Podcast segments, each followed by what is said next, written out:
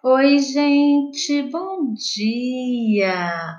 Hoje é quinta-feira, dia 25 de 6 de 2020 e eu estou aqui para poder explicar as atividades da aula de matemática. Vamos lá? Prestando atenção? Então tá! Trabalhando com gráficos. Atividade 1. Observe a frequência de público em determinado espetáculo de um teatro durante uma semana.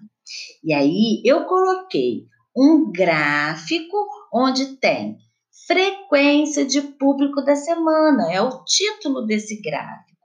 Quantidade de pessoas e os dias da semana. Quantidade de pessoas, eu coloquei do zero até os 700. E os dias da semana, domingo, segunda, terça, quarta, quinta, sexta e sábado. Cada dia da semana tem um número, que foi a frequência das pessoas. No domingo foram 473 pessoas. Na segunda, 149.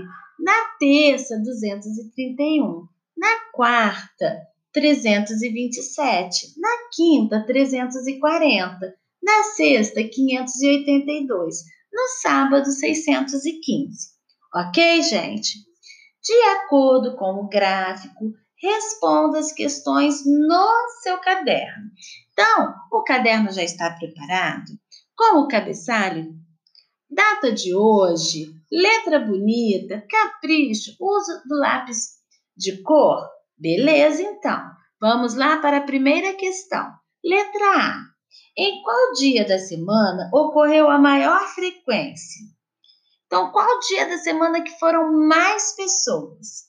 Quantas pessoas compareceram ao teatro nesse dia? Então, foi tal dia da semana e a quantidade de pessoas que vai ser a resposta de vocês. Letra B. Qual a diferença de público entre o dia em que mais pessoas assistiram ao espetáculo e o dia em que menos pessoas assistiram a esse espetáculo? Lembra que eu falei, diferença é conta de menos, subtração. Número maior fica em cima. Letra C. Na quinta-feira, quantas pessoas a mais que na terça-feira assistiram o espetáculo? Apesar, gente, de falar a palavra a mais, é uma conta de subtração. O número maior fica em cima. E aí, na atividade 2, observe a altura de alguns colegas da turma de Célia. E eu coloquei uma tabela. Nome do Paulo, 135 centímetros. A Marta, 142 centímetros o Francisco 150 centímetros e a Giovana 120 centímetros. Letra A, quem é o colega mais alto? E aí você vai escrever quem é o mais alto da turma.